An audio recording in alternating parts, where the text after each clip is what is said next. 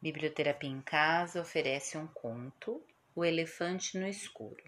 Era uma vez um elefante de circo que se exibia por cidades e povoados de vários países. Um dia, chegou uma pequena comunidade onde nunca havia visto um animal semelhante.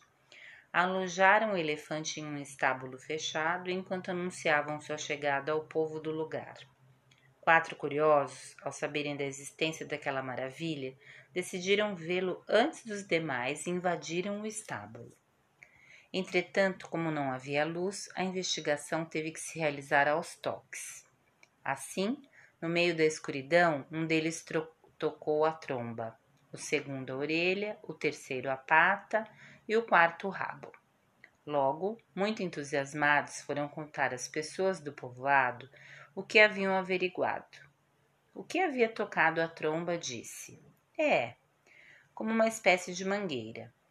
O que se detivera na orelha afirmou: Um elefante é como um leque.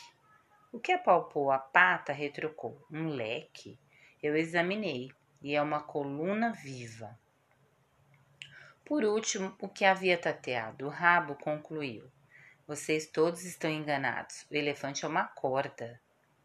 Nenhum deles pôde ter a ideia do que era um elefante. Por outro lado, só podiam falar da parte que haviam tocado, fazendo referência a objetos que conheciam. O resultado foi uma confusão total, cada um querendo ter a razão, ao final ninguém podia saber o que realmente tinham averiguado.